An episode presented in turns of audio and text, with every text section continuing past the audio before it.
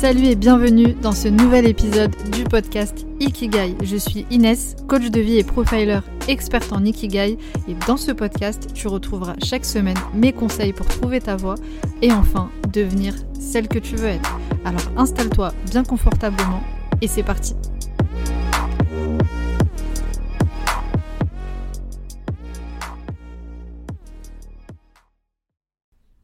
Bienvenue dans ce nouvel épisode dans lequel on va voir comment se reconstruire après un burn-out. On va surtout parler de se reconstruire après un burn-out effectivement, mais également aussi comment se reconstruire après un bore-out ou un burn-out, puisque les éléments que je vais te donner ici peuvent s'appliquer à ces cas de figure aussi. Le bore-out et le burn-out, j'en ai déjà parlé dans l'épisode numéro 16, les sept signes qui montrent que tu dois changer de métier si tu ne sais pas euh, ce que c'est exactement et si tu veux du coup en savoir plus, je t'invite à écouter cet épisode. Alors juste avant de commencer l'épisode du jour, j'aimerais faire une petite dédicace à l'une d'entre vous qui m'a laissé un commentaire qui m'a beaucoup touché. C'est celui de la Miss S qui dit Merci Inès pour tes épisodes, toujours aussi variés et qualitatifs, c'est un bonheur de t'écouter. Merci la Miss S, c'est un bonheur pour moi de vous lire, c'est un bonheur pour moi de préparer ces épisodes et c'est un bonheur pour moi de faire ce que je fais au quotidien et recevoir donc des commentaires comme ça, ça me touche énormément. Donc si tu m'écoutes, la Miss S, un grand merci à toi. Donc j'en profite pour faire mon petit rappel comme d'habitude, si comme la Miss S, tu aimes le podcast, n'hésite pas à me mettre un petit commentaire, ça fait toujours plaisir si tu es sur l'application Apple Podcast et les 5 petites étoiles pour soutenir le podcast Ikigai. Venons-en maintenant au sujet du jour. Je ne vais pas parler ici des signes, des symptômes du burn-out puisque l'épisode est dédié à ce qu'il se passe après, parce que justement je trouve qu'on parle beaucoup du burn-out et de ses signes et c'est très bien euh, pour le détecter, mais on ne parle que très peu de ce qui se passe après. Et ce qui se passe après peut être plus ou moins violent selon les situations, donc j'ai trouvé important euh, d'évoquer le sujet D'autant plus que je suis confrontée au quotidien dans mes accompagnements à des femmes qui ont même plusieurs fois fait des burn-out et c'est peut-être ton cas aussi aujourd'hui. Et c'est important de comprendre ce qui fait justement qu'on retombe aussi euh, dedans. Alors de façon euh, très simple pour commencer, je t'invite dans un premier temps si tu as fait un burn-out, si tu en as déjà fait plusieurs, si tu en sors tout juste ou que tu es en plein dedans encore, d'être indulgente envers toi-même, de faire preuve de bienveillance envers toi-même. De comprendre que ça peut arriver à tout le monde et de ne pas culpabiliser. Certes, nous sommes tous et toutes responsables de ce qui nous arrive, quelque part le comportement qu'on a eu à amener à ce burn-out, a amené à ça, et c'est important de le reconnaître aussi, puisqu'un burn-out, ça renvoie directement à des besoins qui clairement ont été euh, bafoués. Donc, on a une grosse part de responsabilité. Mais l'idée, c'est de ne pas s'en vouloir et d'être bienveillante. Et ce que je veux dire par là, plus exactement, c'est de ne pas chercher justement forcément tout de suite à se relever, à rebondir en allant vers un autre métier, un autre poste, peu importe, mais s'autoriser à se reposer. Bien sûr, après un burn-out, c'est pas une grande révélation que je te fais ici. La base, la première chose, c'est de se reposer. Un temps de repos d'ailleurs plus ou moins long parce que prendre qu'une semaine de vacances, peu importe ta situation, après un burn-out, c'est sûr, ce n'est pas suffisant. Ça prend bien plus de temps. Alors on dit souvent que pour se remettre d'un burn-out, c'est souvent trois mois. En tout cas, je lis ça sur beaucoup d'articles sur le sujet et je suis pas forcément d'accord avec ça. Bon, ça reste une moyenne, mais en réalité, le temps que ça prend pour se remettre d'un burn-out dépend de plusieurs facteurs. Et selon moi, de deux facteurs principaux. Le premier selon ton type de personnalité, le deuxième selon ta configuration familiale et ton environnement familial. Alors d'abord, premier facteur par rapport au type de personnalité. Ce que je veux dire par là, c'est qu'il y a des profils de personnalité qui sont plus sujets au burn-out que d'autres. Par exemple, dans la process communication, c'est un outil euh, d'analyse de la personnalité. Euh, je ne vais pas rentrer dans le détail ici, mais il présente six types de profils de personnalité. Et il y en a un en particulier qu'on va appeler le travailloman, euh, l'alcoolique du travail. Et ici, par exemple, si on fait partie de ce type de profil, c'est celui qui va avoir le plus de mal à se détacher du travail et qui va culpabiliser de se reposer. Et il, a même, euh, enfin, il a vraiment du mal avec le concept même du repos, de se faire plaisir, etc. Donc, pour un travailloman, ça va être beaucoup plus facile de tomber dans le burn-out et de s'en relever. Ça va être plus difficile aussi pour une personnalité, par exemple, euh, qui va être extravertie, qui va être très active, etc. Elle va avoir beaucoup de mal à se reposer, à ne rien faire, à lâcher prise, etc. Un autre exemple aussi, les personnes dites hypersensibles, euh, les personnes hypersensibles qui vont ressentir les choses de façon beaucoup plus intense, les émotions de façon beaucoup plus intense, peuvent avoir plus de difficultés à gérer la situation. Donc déjà, tout dépend de ta personnalité, du fonctionnement de ta personnalité, des caractéristiques qui te sont propres. Donc c'est important déjà d'avoir une bonne connaissance de soi pour savoir à peu près comment euh, on va gérer les choses et combien de temps est-ce que ça va nous prendre. Et deuxième facteur, comme je le disais aussi, ça va dépendre de ta configuration familiale et de ton environnement familial. Ici, c'est deux choses différentes. La configuration, bah, c'est tout simplement euh, est-ce que tu vis chez tes parents, est-ce que tu es célibataire, marié, des enfants? Évidemment, en fonction de ça, l'organisation va être totalement différente d'une situation à une autre. Et quand je parle d'environnement, c'est tout simplement se poser la question est-ce que je suis dans un environnement sain ou non? Ça aussi, euh, ça joue forcément sur le temps que ça va te prendre de sortir la tête de l'eau. Donc déjà dans un premier temps ici, ce qui est important, c'est de s'écouter, de se connaître, écouter son corps. Et la première phase pour se remettre d'un burn-out, ça va être le repos. La deuxième phase ensuite pour sortir du burn-out, pour s'en sortir après, pour se relever, c'est l'introspection sur soi. Et pour cette introspection, je te propose deux axes. Le premier, analyser le changement que tu es en train de vivre dans ta vie. Et le deuxième, analyser concrètement tes besoins. Donc premier axe, quand je dis analyser le changement, c'est analyser la phase dans laquelle je te trouve actuellement de ce qu'on appelle très simplement le cycle du changement. Le cycle du changement, en fait, ça décrit les attitudes successives adoptées par la plupart des personnes face à un changement. Il existe six étapes par lesquelles on va passer, tous et toutes, et le cycle du changement consiste en fait à passer le plus rapidement possible chacune de ces étapes pour arriver à l'acceptation et la reconstruction. Donc là, ici, je vais te décrire chaque phase euh, de ce changement et il va y avoir des questions tout simplement à te poser pour te permettre d'avancer.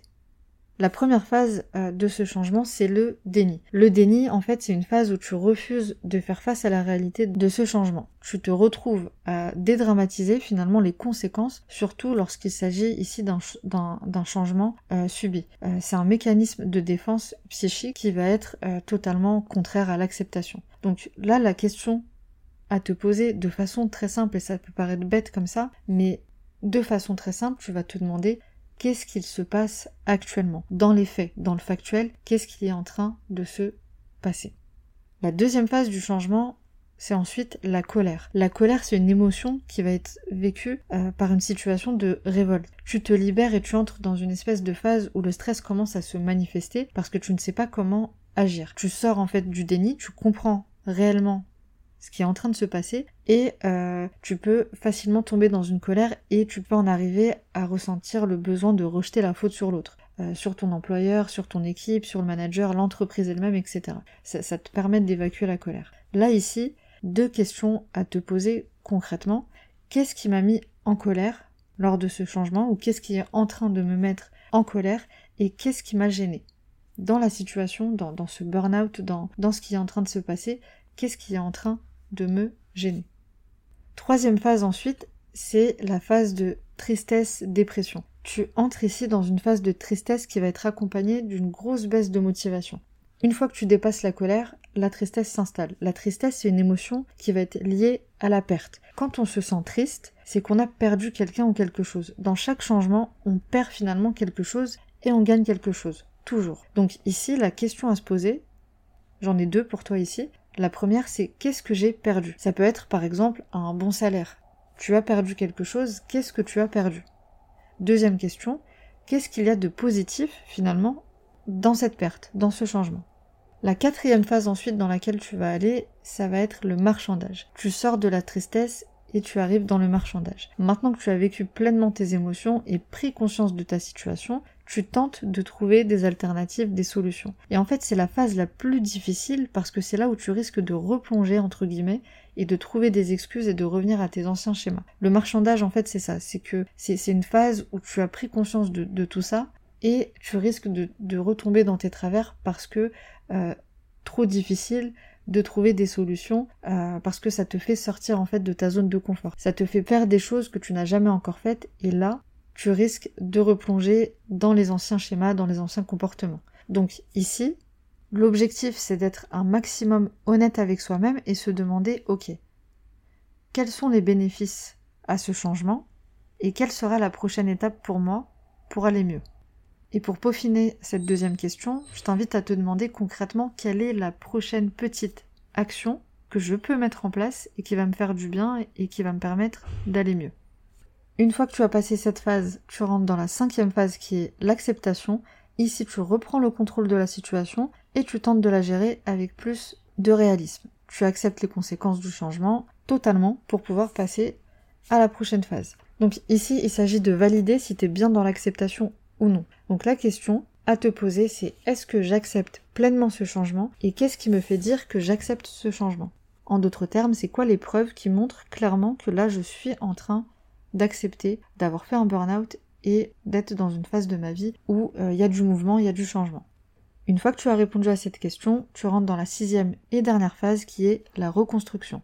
Tu es enfin prête à aller de l'avant, tu acceptes le changement et tu t'adaptes, tu prends en considération les actions à mettre en place, l'attitude nouvelle à adopter, les mécanismes à mettre en place et tu retrouves la motivation. Chaque difficulté rencontrée ou changement subi, ça t'offre en fait de nouvelles opportunités pour mieux te découvrir, te reconstruire et euh, puiser dans tes ressources pour avancer. Donc ici, dans la phase euh, de marchandage, je t'ai posé la question quelle est la petite action que je peux déjà mettre en place, etc. Ici, dans la reconstruction, tu vas tout simplement continuer à lister les actions que tu vas pouvoir mettre en place pour aller mieux et faire face à ce changement. Donc ça, c'était le premier axe de l'introspection sur soi, le cycle du changement et ses six phases. Et maintenant, le deuxième axe dont je t'ai parlé tout à l'heure, c'est comprendre tes besoins. Ici, c'est très important parce que, comme je le disais en introduction, on a tendance à retomber dans un burn-out quand on n'a pas pris le temps de faire un point sur les besoins qui ont été bafoués au moment où on a fait un burn-out. Donc ici, tu vas te remémorer les différents comportements que tu as eus quand tu es tombé dans ce burn-out et pendant que ça se passait concrètement. Tu vas te poser plusieurs questions, j'en ai cinq à te proposer pour pouvoir faire le point euh, sur ces besoins. La première question, c'est tout simplement te demander au moment du burn-out, quelle partie de moi j'aurais dû écouter? Deuxième question, quelle est ma part de responsabilité dans cette situation? Troisième question, qu'est-ce que j'ai autorisé? Quatrième question, qui suit de très près la, la troisième question, qu'est-ce que je ne veux plus aujourd'hui Et être vraiment très au clair avec ça. Qu'est-ce que j'ai autorisé que je n'aurais pas dû autoriser Et du coup, qu'est-ce que je ne veux plus aujourd'hui? Et cinquième question, qu'est-ce que je veux pour la suite? Pour la quatrième question, être très au clair avec ça, comme je le disais, mais pour la cinquième, être encore plus au clair ici. Bien définir ce que tu ne veux plus et surtout définir ce que tu veux exactement. Ça va te permettre d'avoir une vision beaucoup plus claire sur ce que tu vas autoriser, ce que tu ne vas pas autoriser pour la suite et ça va te permettre vraiment d'avoir une vision d'ensemble sur l'attitude à avoir, les comportements, les réactions à avoir pour ne plus retomber dans un burn-out. Donc une fois qu'on s'est reposé, donc c'est la première phase pour se remettre d'un burn-out, le repos. Une fois qu'on s'est reposé, une fois qu'on a fait une bonne introspection sur soi, qu'on s'est posé les bonnes questions, qu'on a analysé les phases du changement et qu'on a pris le temps de comprendre les besoins, etc., la troisième et dernière phase, c'est simplement l'action. C'est pour ça que je disais tout à l'heure, le, fait de prendre par exemple qu'une semaine de vacances, c'est pas du tout suffisant pour se remettre d'un burn-out.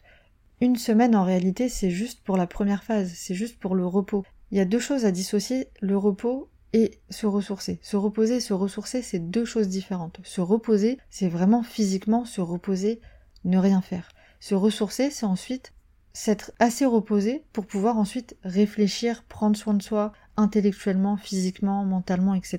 Donc, Ensuite, on prend le temps de faire cette introspection. Et ensuite, la troisième phase, donc l'action. Quand je dis action, c'est tout simplement par rapport à cette introspection. Une fois qu'on s'est reposé, on peut ici euh, mettre des actions en place, aller vers des choses qui nous font du bien, se ressourcer, prendre soin de soi intellectuellement et commencer à voir qu'est-ce qu'on fait pour la suite. On a déjà euh, répondu à certaines questions pendant l'introspection. Là maintenant, on peut mettre des choses en œuvre. Donc l'action et euh, ne surtout pas rester évidemment dans cet immobilisme. Alors pour conclure cet épisode, en réalité, un burn-out, comme tout échec, comme toute erreur, comme toute épreuve dans la vie, comme toute difficulté, c'est une opportunité pour avancer. Se perdre pour mieux se retrouver. Finalement, c'est une opportunité, le fait de se perdre, pour mieux se retrouver par la suite. Faire l'introspection pour comprendre les schémas négatifs qu'on a installés, gérer le changement, déceler les besoins qu'on a laissés de côté, pour faire en sorte que ça ne se reproduise plus. Donc c'est une belle opportunité, et encore une fois, ne pas culpabiliser parce que tu es tombé dans ça. Ça peut arriver à tout le monde. Et encore une fois, c'est souvent dans les épreuves qu'on a l'occasion de s'arrêter, de prendre du recul et de la distance sur les situations. On ne peut pas connaître le bonheur finalement si on n'a pas connu une espèce de souffrance. Et je te partage une citation que je trouve euh, très belle.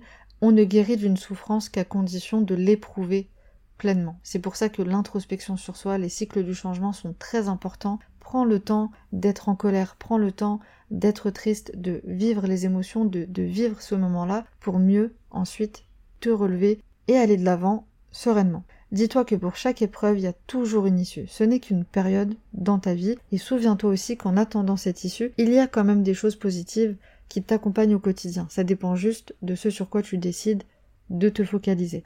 La facilité ne vient pas qu'après la difficulté. La facilité est omniprésente et elle accompagne la difficulté.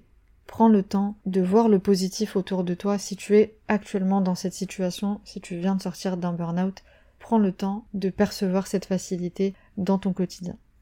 Je te laisse méditer sur ça, j'espère que cet épisode t'a plu et moi je te dis à très vite pour le prochain épisode.